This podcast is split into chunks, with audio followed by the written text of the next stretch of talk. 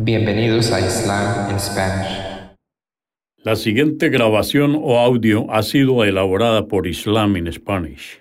Para escuchar otros temas en español sobre el Islam, visítenos en nuestra página www.islaminspanish.org.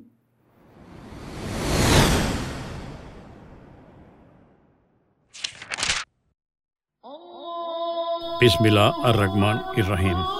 En el nombre de Alá el Clemente, el Misericordioso. Todas las alabanzas pertenecen a Alá, subhanahu wa ta'ala. Lo alabamos, buscamos su ayuda y su perdón y le pedimos su guía. Nos refugiamos en Alá del mal en nuestras almas y de la maldad de nuestros hechos.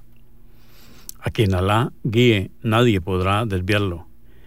Y a quien Alá, subhanahu wa ta'ala, desvíe, nadie podrá guiarlo. Atestiguo que nadie merece ser adorado excepto Alá, quien no tiene asociados, y atestiguo que Mohammed, la paz de Dios con él, es su siervo y mensajero. El tema de esta grabación de este audio va a ser aportaciones del Islam hacia la humanidad. Empezamos mencionando la astronomía. Las primeras ciencias que atrajeron la atención de los doctos musulmanes fueron la astronomía y las matemáticas. Su carácter práctico les condujo a dedicarse principalmente a las ciencias exactas. Se construyeron observatorios astronómicos en los centros más o menos importantes del imperio islámico, en Bagdad, El Cairo, Córdoba, Toledo y Samarcanda, que adquirieron fama bien merecida. La Escuela de Astronomía de Bagdad data del reinado de Al-Masnur, el segundo califa de los Abbásidas, entre los años 754 y 775, siendo el mismo califa eh, astrónomo. Bajo sus sucesores, Harun al-Rashid y al-Mamun, la escuela realizó ciertos trabajos importantes. Se revisaron las teorías antiguas, se rectificaron varios errores de Ptolomeo y se corrigieron las tablas griegas. La escuela de Bagdad fue responsable del descubrimiento del movimiento de apogeo del Sol, la evaluación de la oblicuidad de la elipse y su progresiva disminución y el estudio detallado de la duración exacta del año. Los doctos de la escuela de Bagdad observaron la irregularidad de la latitud lunar más alta y descubrieron una tercera desigualdad lunar conocida con el nombre de variación. Pronosticaron las manchas del Sol, estudiaron los eclipses y la aparición de cometas y otros fenómenos celestes. El ilustre Ali ibn Yunis, inventor del péndulo y del reloj del Sol, para quien construyó el califa fatimida al-Hakim el observatorio en el monte Mokatam, esto hacia los años 990 y 1021. Está considerado como el fundador de la escuela El Cairo. Ali Ibn Yunis. Editó la gran tabla Hakemita, cuya exactitud superó a la de todos sus predecesores el sultán selyúcida llamado Melik Shah, entre los años 1072 y 1092, un soberano ilustre que tenía muchos amigos entre los eruditos y los literatos, se sintió muy atraído por la astronomía. Las observaciones que dirigió condujeron hacia una reforma del calendario diez siglos antes de la reforma gregoriana e incluso más exacta. Los autores de esta reforma fueron Abdurrahman Hasseni y Omar Khayyam, el autor de los famosos versos que hicieron inmortal su nombre, Omar Khayyam. Aportaciones del Islam en matemáticas. Junto a la astronomía, las matemáticas fueron la ciencia más favorecida por los árabes Muchos principios básicos de aritmética, geometría y álgebra fueron descubiertos por eruditos musulmanes. En aritmética todavía utilizamos los números arábigos y el método de contar inventado por los árabes. La invención del álgebra es atribuida a los árabes. Cuando el califa Al-Mamun fundó la Casa del Saber, nombró como director de la misma a Mohammed ben Musa ben Khwarizmi. Su tratado sobre álgebra se titula Álgebra Makala, cálculos mediante símbolos. Este trabajo, en la traducción de Gerard de Cremona, entre comillas, después de haber sido la piedra angular en el edificio matemático construido por los árabes que vinieron detrás de él, iba a iniciar un día a sus colegas occidentales en la belleza del cálculo algebraico y al mismo tiempo en la aritmética decimal. Cierra comillas. Esta es una cita de Max Vintejus. El título del libro es El milagro árabe en ediciones Charlotte de París hacia los años 1950. Según la opinión de Philip K. Hitti, Al-Khwarizmi, una de las mejores mentes científicas del Islam, es, sin duda, el hombre que ejerció mayor influencia sobre el pensamiento matemático durante toda la Edad Media. Su trabajo fue continuado por Tabik Ben Garrah, traductor de Almagesta de Ptolomeo, que desarrolló el álgebra y que fue el primero en aplicarlo a la geometría. La trigonometría es la rama de las matemáticas que los árabes cultivaron con mayor diligencia debido a su aplicación en la astronomía. Los primeros pasos en esta ciencia se remontan a la época de Al-Batani, que tuvo la ingeniosa idea de sustituir las subtensas de los arcos que usaban los griegos en sus cálculos trigonométricos por la mitad de las subtensas de doble arco, es decir, por el seno de dicho arco. Al-Batani fue el primero en emplear en su trabajo los términos de seno y coseno. Los introdujo en el cálculo nómico y se llamó sombra extendida. Es lo que llamamos en trigonometría moderna la tangente. Esta es una cita de M. Charles en el libro Concepción Histórica de los Métodos Geométricos. La invención del signo cero por Mohammed Ben Ahmad en el año 976 revolucionó las matemáticas, pero no se empleó en Occidente hasta principios del siglo XIII. Son los árabes, en física, quienes han influido de la siguiente manera.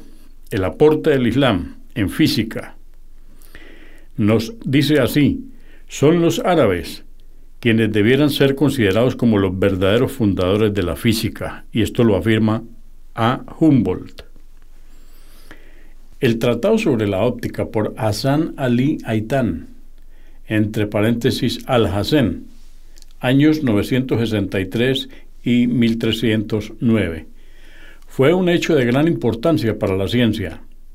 M. Charles afirma que fue el principio de la moderna ciencia de la óptica. Este trabajo trata de la posición aparente de imágenes en espejos, trata de la refracción, del tamaño aparente de los objetos, del uso de la cámara oscura, que iba a ser tan importante en el desarrollo de la fotografía, etc. E. Bernard de Oxford afirma que fueron los árabes los que descubrieron el uso del péndulo para los relojes. No se puede negar el hecho de que la brújula fue inventada por los chinos, pero fueron los musulmanes quienes la perfeccionaron y la utilizaron con la aguja magnética para las necesidades de la navegación. Aportaciones del Islam en química. No es ninguna exageración decir que la química como ciencia no existía antes de los árabes. Es cierto que los griegos conocían algunos de los elementos, pero no tenían ningún conocimiento sobre las sustancias más importantes, como el alcohol, el ácido sulfúrico, el agua regia y el ácido nítrico. Fueron los árabes los que descubrieron todo esto junto con el potasio, la sal, el amoníaco, el nitrato de plata, la corrosión y la preparación del mercurio. Si añadimos al hecho de que uno de los procesos básicos de la química, la destilación, fue un descubrimiento árabe y que fueron ellos los primeros en usar los métodos de sublimación, cristalización, coagulación y copelación para extraer y mezclar sustancias. Tenemos que reconocer entonces que la contribución de los árabes a esta ciencia, la química, fue decisiva. Un importante número de términos empleados en química, como son alcohol, alambique, álcali, elixir, etc., son de origen árabe. Sin duda alguna, el químico árabe más grande fue Abu Musa Jafar al-Kufi, entre paréntesis llamado Yeber, que vivió en la segunda mitad del siglo VIII. Varios de sus trabajos fueron traducidos al latín.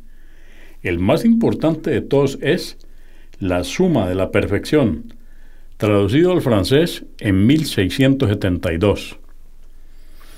Abu Bakr Zakari al-Razi, entre paréntesis, Races, en su libro Al-Huawi o Al-Hawi, fue el primero en descubrir cómo se hace el ácido sulfúrico y el alcohol que se obtenía destilando el almidón o la glucosa fermentada. En esta ciencia, los árabes procedieron de los estudios teóricos a la aplicación práctica. La aplicación de la química en la farmacia también se lo debemos a los doctos musulmanes. Un gran número de productos que usamos diariamente, como el agua destilada, el alcanfor, los jarabes y muchas pomadas son un legado de los árabes. Su progreso en la química industrial se muestra en el amplio conocimiento de sus artesanos en el arte de teñir, de curtir cueros y de templar el acero. Entre las invenciones que beneficiaron a la industria, debemos mencionar la pólvora y la fabricación de papel hecha en algodón, lino o trapos. La invención de la pólvora estuvo durante mucho tiempo relacionada con Roger Bacon, Alberto Magno y Bertolt Schwarz, también atribuida a menudo a los chinos. Estudios hechos por Reynaud y Favre nos han demostrado claramente que aunque los chinos descubrieron el salitre y su utilización en fuegos artificiales, fueron los árabes quienes inventaron la pólvora como sustancia explosiva capaz de disparar proyectiles. Es decir, que inventaron las armas de fuego. Emplearon este tipo de proyectiles en defensa de Algeciras en el año 1342, cuando fue atacada por Alfonso XI. Será difícil exagerar la importancia de la invención del papel. Ello abrió una nueva época para la civilización. La difusión de libros baratos y la popularización de los estudios solamente han sido posible desde que los árabes destituyeron el pergamino del mundo antiguo y el papel de seda de los chinos por papel corriente, tal como lo conocemos hoy en día. Aportaciones del Islam en medicina. Después de las matemáticas y de la química, la medicina fue la ciencia que más atrajo a los musulmanes.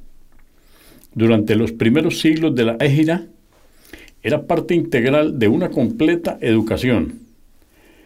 Por eso el número de médicos famosos y de tratados es considerable. Los médicos musulmanes desempeñaron un papel decisivo en la ciencia médica de Occidente.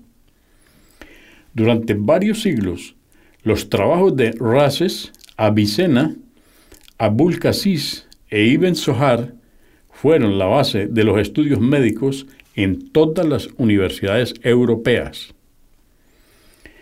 Las escuelas de medicina de Salerno y especialmente Montpellier adquirieron fama mundial.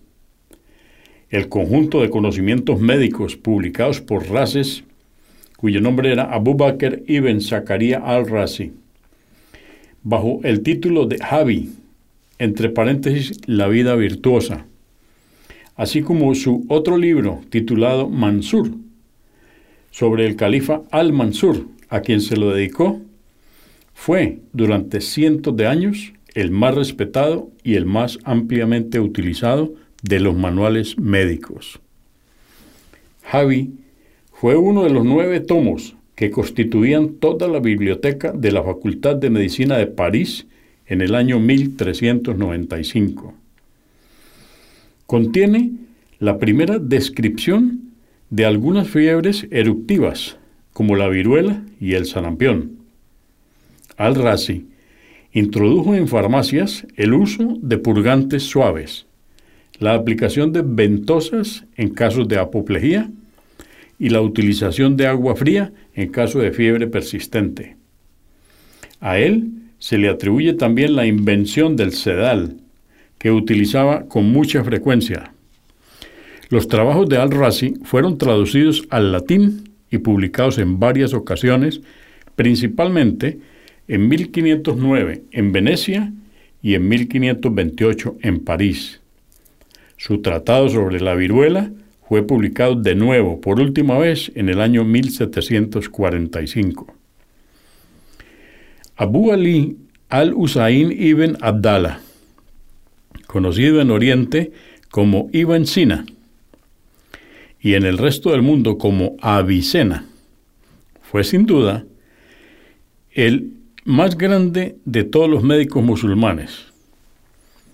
Su libro Preceptos de la Medicina, Canon fil Tabib, Canon fil Tib, Preceptos de la Medicina, se publicó en lengua árabe en Roma en el año 1543.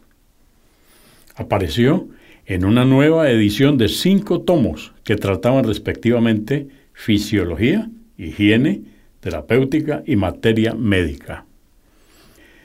Durante 600 años, desde el siglo XII hasta el siglo XVIII, esta obra maestra sirvió como base para los estudios médicos en todas las universidades francesas e italianas. Durante el siglo XIV fue editada 15 veces en latín y una vez en hebreo se imprimió una y otra vez hasta el siglo XVII e incluso a principios del siglo XIX se dieron cátedra sobre este trabajo en la Facultad de Medicina de Montpellier. Además, Avicena escribió también un libro sobre remedios para el corazón y algunos poemas sobre medicina. Sobre farmacopea comprendía alrededor de 760 fármacos.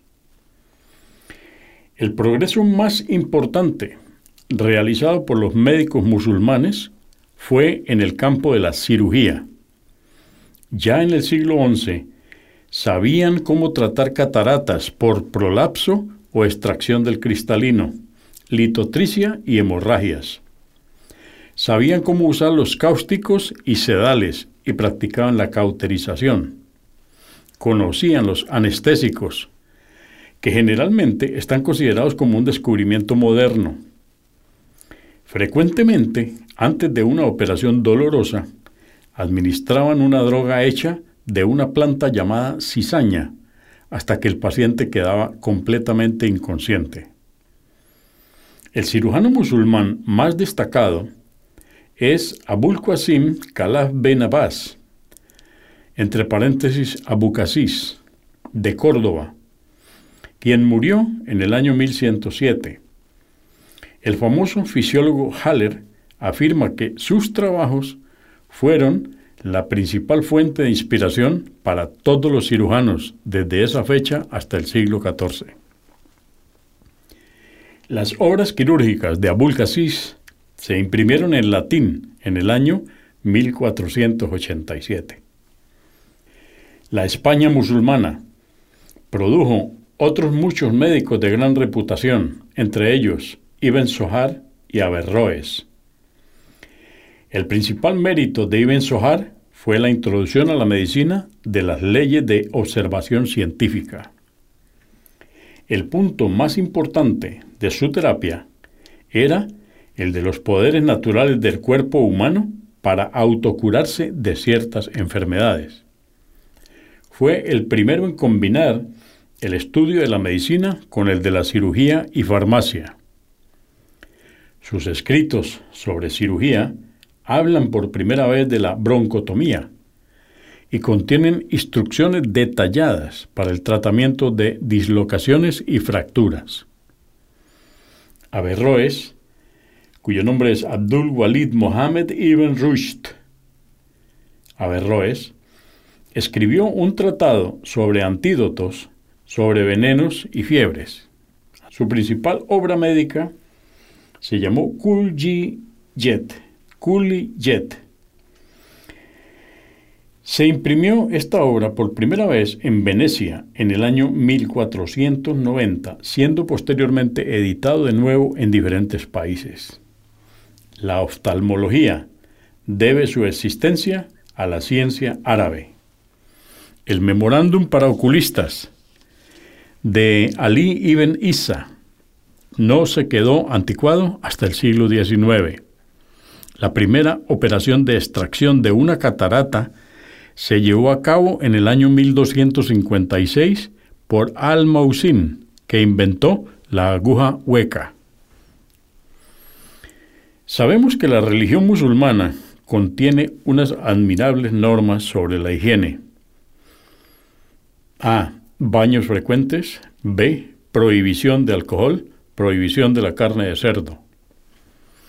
Además, los médicos musulmanes siempre dieron importancia a la observación de las normas higiénicas en el tratamiento de las enfermedades.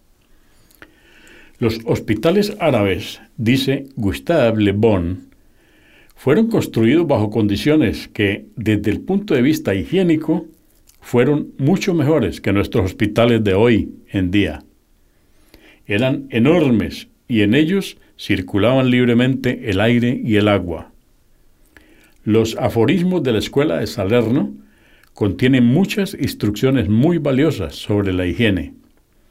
Sabemos que esta escuela, que fue considerada durante mucho tiempo como la mejor de Europa, debe su reputación a los árabes. Aportaciones del Islam en la literatura.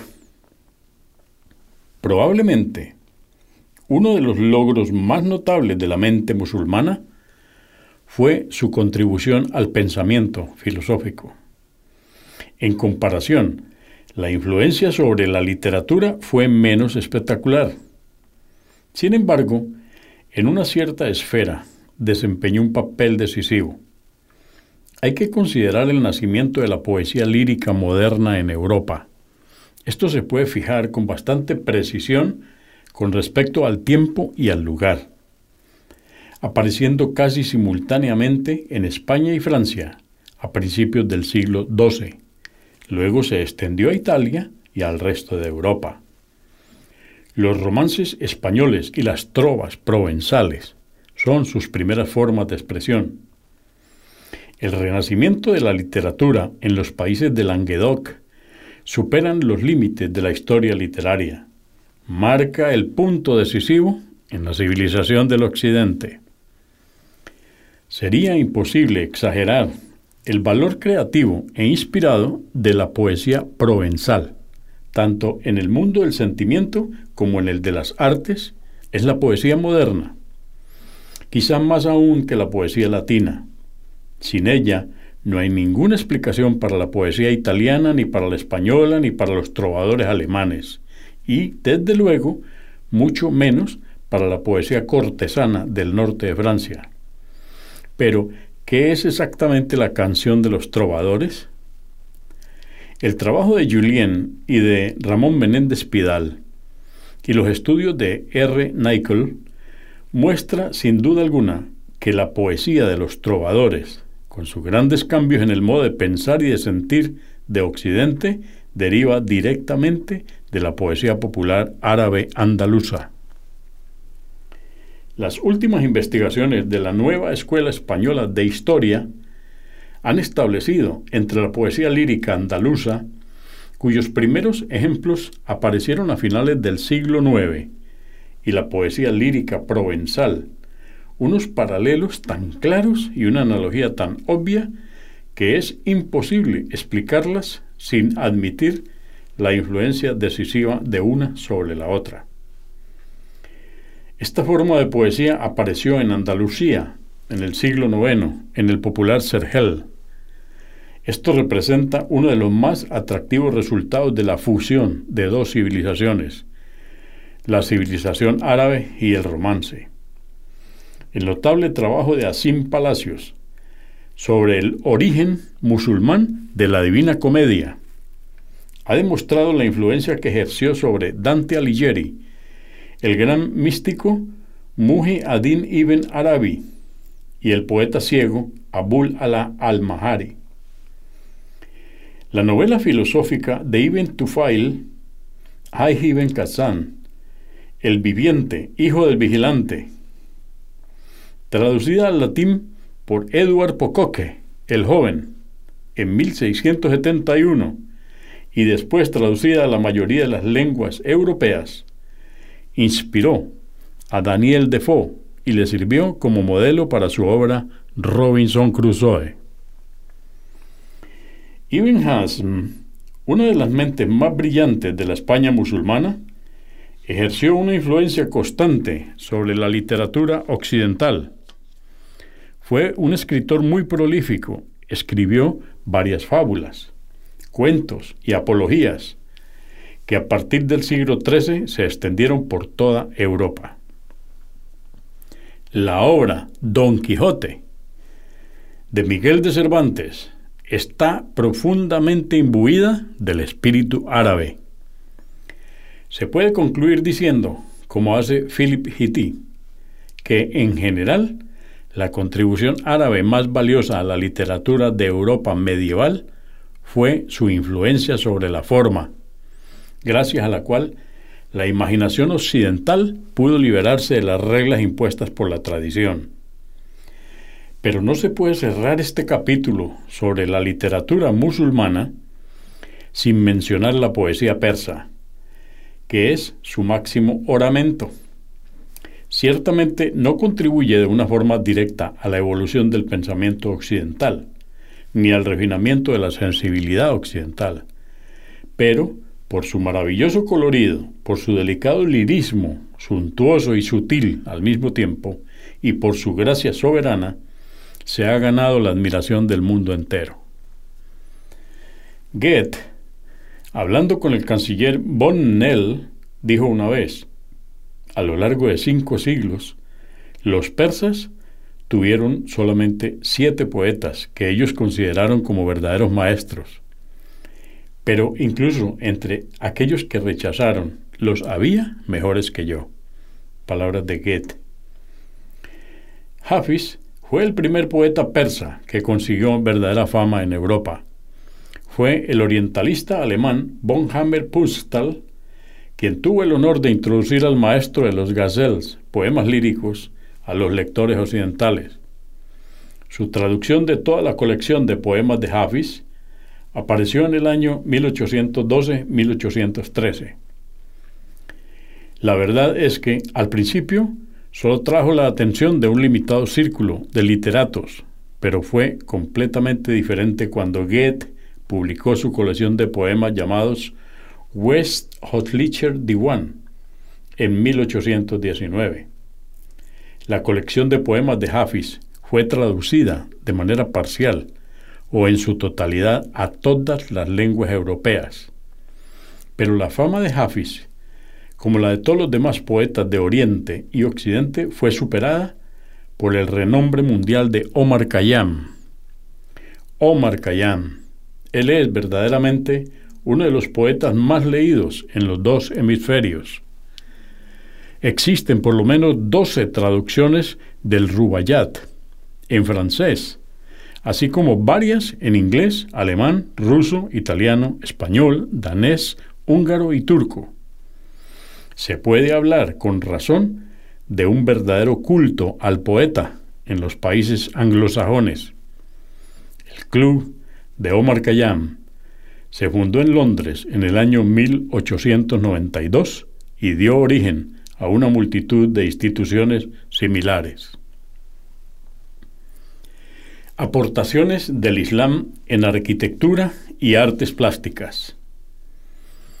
El florecimiento del arte musulmán es uno de los fenómenos más rápidos jamás vistos en la historia. Nació como resultado de la fusión de los estilos que encontraron los árabes a lo largo de su conquista de los países del Mediterráneo Oriental. La fórmula de este nuevo arte fue modificada y enriquecida por los diversos pueblos que formaron parte de la comunidad islámica, según su talento nativo y las influencias externas a las que estaban sujetos. De esta forma, los monumentos del Cairo y Córdoba pueden ser confundidos con los de Samarcanda o los de Delhi. El sobrio balance de los planos y de los volúmenes y la moderación arquitectónica de los monumentos de Alepo y Damasco son diferentes a la exuberante fantasía de los palacios de Granada y de Sevilla. La inteligencia abstracta de los hombres del desierto encuentra su expresión en las líneas geométricas del arabesco. Los azulejos esmaltados y floreados de Ispahan reflejan los sueños poéticos del Irán. Pero esta diversidad no impide la unidad. El estilo musulmán sobresale de todos los demás.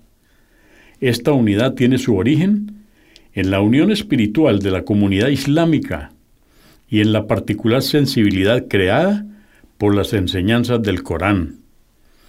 Es la religión la que ha ayudado a dar al arte musulmán las fuertes características espiritualizadas y abstractas que veremos en él. Esta influencia se ve especialmente en los conceptos arquitectónicos de los artistas musulmanes y en el diseño arabesco. Las mezquitas, el arte sagrado de los musulmanes, nos atestiguan el carácter monumental y el esplendor ornamental del pasado arquitectónico del Islam. La influencia que ejerció sobre la arquitectura de las iglesias y castillos medievales es algo indiscutible. La España medieval aceptó plenamente la mayoría de las tradiciones artísticas de Al-Andalucía, que había estado bajo la directa ocupación de los árabes. La influencia sobre el arte italiano fue considerable como resultado del asentamiento de los árabes en Sicilia. A Francia llegó por Septimanía. Las obras de Émile Mal, una autoridad en esta materia, señala su importancia. La influencia de la mezquita de Córdoba es evidente en Notre Dame de Puy. No puede ser pura casualidad que se vea el arco de trébol en la Catedral de Puy junto con el arco multilobulado, el arco de herradura y el arco de piedra bicolor de la mezquita de Córdoba. El origen oriental de todas estas formas está afirmado por los caracteres árabes que enmarcan la entrada. La fachada multicolor, el doble arco, que es tan característico de la mezquita de Córdoba, y las pechinas nos recuerdan a Andalucía. Esta es una cita de Ab Fikri. En francés es L'Art Roman depuis et les influences islamiques, en París en el año 1934. Ya tuvimos ocasión de mencionar la influencia musulmana sobre las artes industriales. Es en las artes menores, donde es mayor esta influencia. Los objetos de lujo hechos por los diestros artesanos del Islam deslumbraron los ojos de los occidentales. Muchos de estos objetos todavía se conservan en los tesoros reales o eclesiásticos. Las copas y jarros tallados en cristal de roca y las cristalerías esmaltadas en colores brillantes gozaron de especial popularidad, así como el repujado en cuero, armas, alfombras y tejidos, especialmente las sedas, siendo las más hermosas utilizadas en los vestidos reales y sacerdotales, tal como eh, el manto llevado en la coronación de los emperadores del Sacro Germánico o la espléndida casulla que puede verse en el Museo de Artes Decorativas de París. El tejido llamado Damasco toma su nombre de la ciudad de Siria de este mismo nombre, Damasco. La muselina debe su nombre a Mosul, Balaquín viene de Bagdad y el tafetán es un nombre persa. La influencia musulmana no estuvo en vigor solamente en las artes industriales. Vamos como F. Díez, en su erudita obra sobre el arte musulmán, describe la influencia que según él ejerció en Europa la escultura selyúdices de personajes vivos, la gran importancia artística de este adorno turco-islámico, que incorporaba esculturas de personajes vivos en su difusión en el norte de Europa.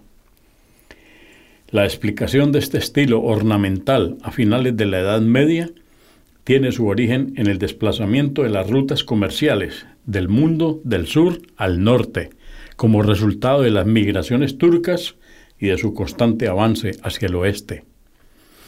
Una de las rutas comerciales desde Asia Menor hacia el norte, bordeando el sur de los Urales o bien atravesándolos. Después, a través de Alemania Oriental y el mar Báltico, llegaba hasta Inglaterra. Ciudades comerciales como Hamburgo, Lübeck, Riga y Novgorod se fundaron durante la segunda mitad del siglo XII. Las ciudades de Vladimir y Sudal, el este de Moscú, superaron a Kew en importancia.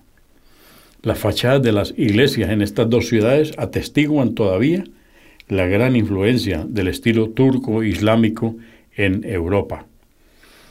Estas son citas de F. S. Kearns de Islamischen Volker en Berlín en el año 1915. Aportaciones del Islam en geografía e historia. Su pasión por viajar dice Renan, es uno de los rasgos más brillantes del carácter árabe y uno de los que les ayudaron a poner su marca más profunda en la historia de la civilización. Hasta la época del gran ímpetu de la navegación española y portuguesa, en los siglos XV y XVI, ningún pueblo contribuyó tanto como los árabes a la amplia concepción del universo y a dar al hombre una idea exacta del planeta donde vive, que es el requisito previo de todo progreso real. Esta es una cita de Ernest Renan en su obra Miscelánea de Historia de Viajes, París, 1878. Ya en el siglo IX, los comerciantes árabes, que fueron los primeros en explorar esas lejanas tierras, visitaron China, África y el norte lejano, lo que ahora conocemos como la Unión de las Repúblicas Socialistas Soviéticas. El relato del viaje de Soleimán, escrito en el 851 y terminado en, en el 880 por Abu Seid, fue el primer trabajo que se publicó sobre China. Masudi, entre paréntesis Hassan Ali al-Masudi, cuyo gran mérito fue reconocido por el mundo científico a finales del siglo XVIII, viajó a mediados del siglo X a través del inmenso imperio de los califas de un extremo a otro. Además, visitó Ceilán, Madagascar y Zanzíbar. En su famosa obra Pastos Dorados, describe la naturaleza de los países que vio, sus montañas, sus océanos, sus dominios, sus dinastías así como las creencias y costumbres de los habitantes. Ibn Haikal al-Biruni, Idrisi e Ibn Batuta son otros viajeros y eruditos, autores de obras geográficas inestimables, que hicieron accesible a Occidente horizontes sobre los cuales nunca se había soñado. Idrisi que nació en Ceuta en el año 1099 y que vivió en la corte de Palermo, escribió un tratado sobre geografía para Roger II de Sicilia. Durante 350 años, dice L.A. Cedillot, los cartógrafos europeos solo copiaron este tratado con insignificantes variaciones. Haremos una mención especial del mapa de Tamerlán Mundi de Ulugh Beg, el nieto de Tamerlán, y autor de las famosas tablas astronómicas que llevan su nombre. Cuando lo dibujó, se basó principalmente en los escritos de Nasser de Din Tusi y en las observaciones de Al-Qasah. Este último, por orden de Ulugh Beg, realizó un viaje a China y comprobó la medida de un grado del meridiano y el tamaño del mundo. Hablando de las cartas marítimas que elaboraron los árabes, Cedillo describe que pertenecía a Malén Cana, moro del Gujarat, a quien llevó como guía a Melinda. Otra carta, dibujada por el árabe Omar, ayudó a Albuquerque cuando navegaba por el mar de Omán y el Golfo Pérsico. En una carta escrita desde Haití y fechada en octubre del año 1498, Cristóbal Colón nombra a Aventúes, Averroes, como uno de los autores que le condujo a adivinar la existencia del Nuevo Mundo. Esto es una cita de Navarrete, colección de viajes y descubrimientos, citado por Renan en Averroes y el Averroísmo, Madrid a Humboldt, 1925, Historia del descubrimiento del Nuevo Mundo.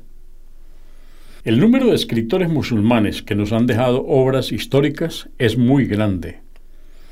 En el diccionario histórico de Khatib Chelev, llamado Hadfa Khalifa, se pueden encontrar varios centenares de nombres de historiadores famosos.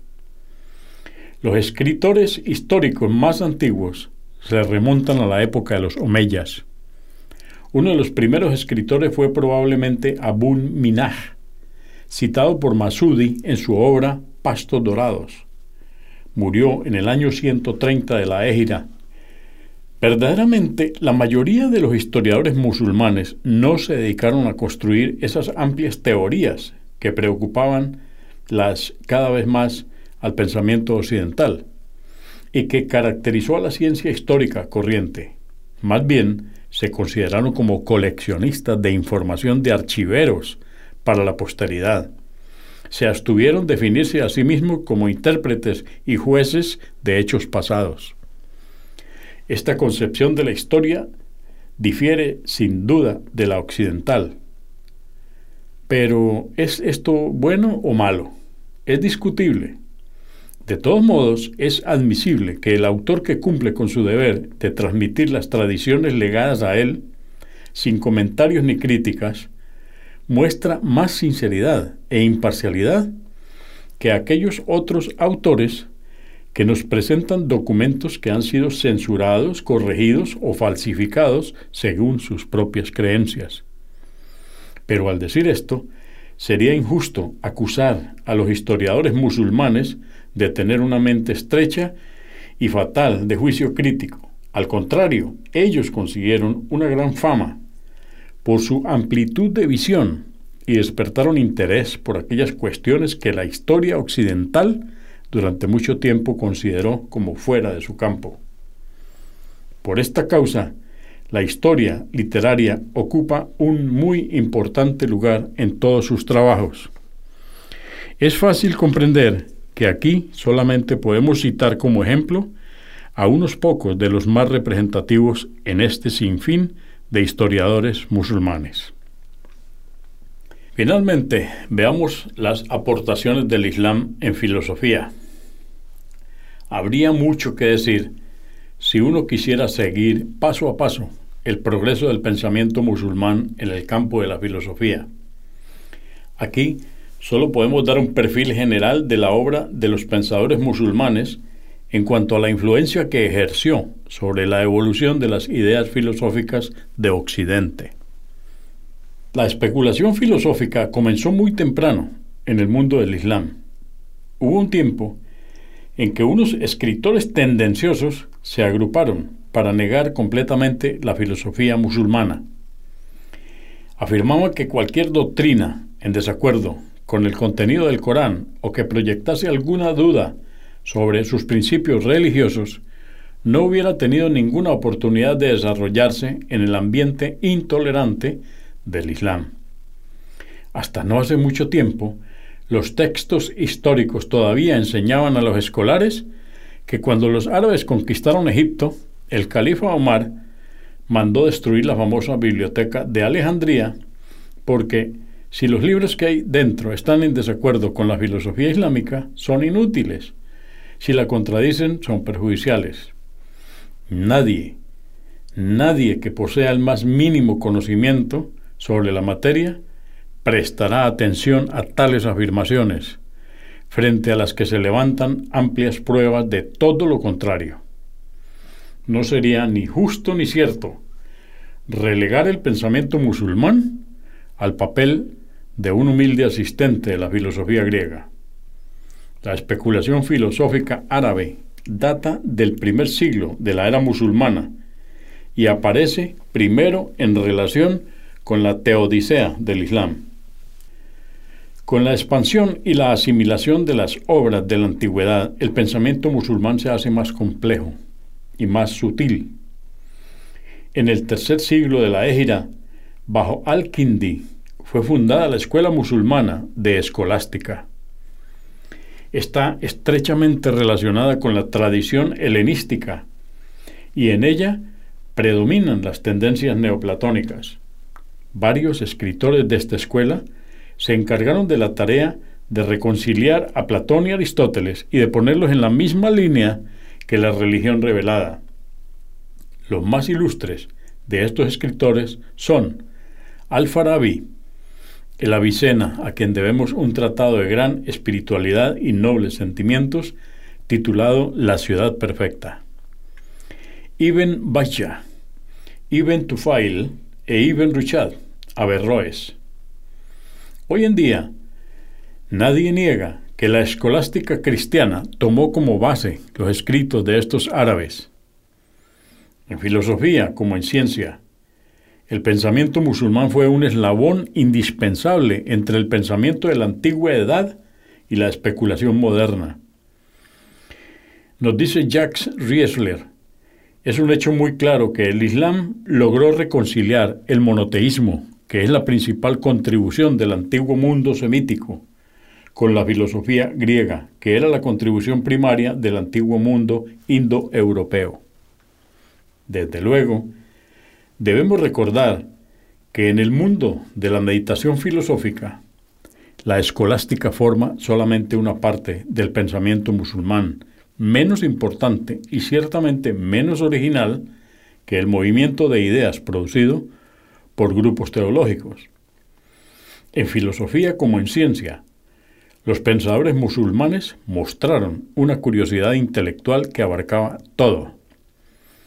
Todos los problemas sobre las causas primarias que se presentaron a la mente del hombre, todas las formas de meditación filosófica que van del empirismo más positivo al misticismo más elevado, pasando por etapas intermedias de escepticismo y racionalismo, encuentran su expresión en una multitud de escuelas filosóficas. Si nos paramos a examinar las escolásticas musulmanas más detalladamente, es porque la influencia de sus principales representantes sobre la filosofía religiosa y, laica fue particularmente importante en la Europa de la Edad Media. Avicena y Averroes alcanzaron tal renombre en Occidente que su fama superó en mucho la adquirida en Oriente, donde eran conocidos principalmente como médicos.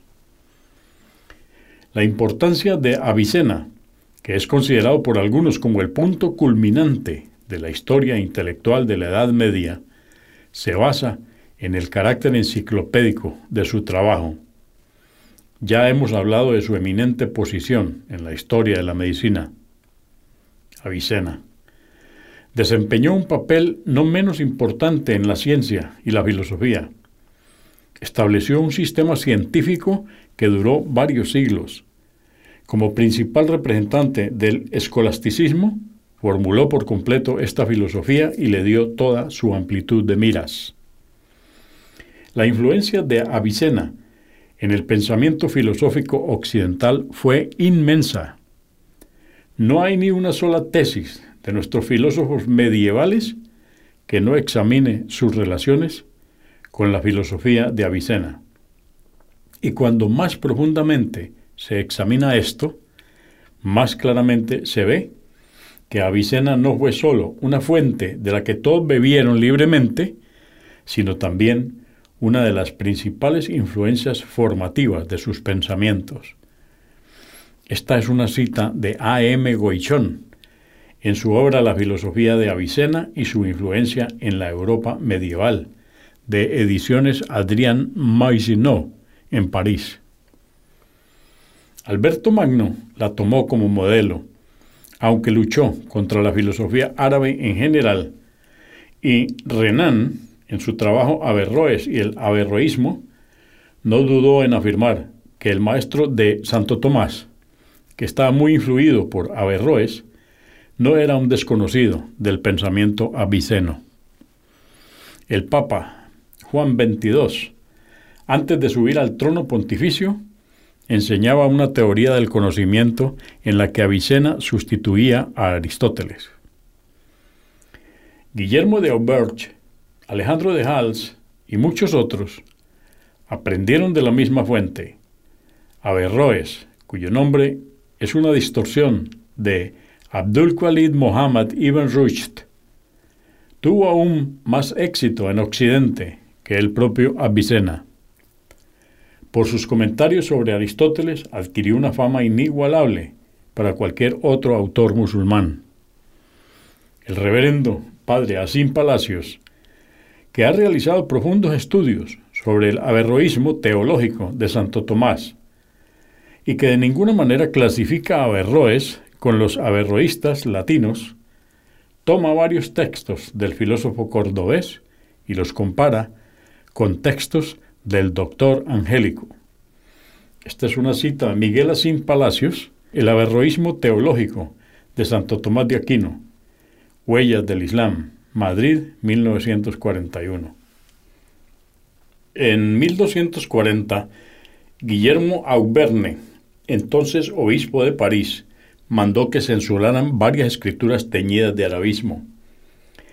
En 1269, Etienne Tempier, obispo de París, confirmó esta sentencia. No obstante, esta censura no pudo aplastar el movimiento. La filosofía árabe continuó desarrollándose.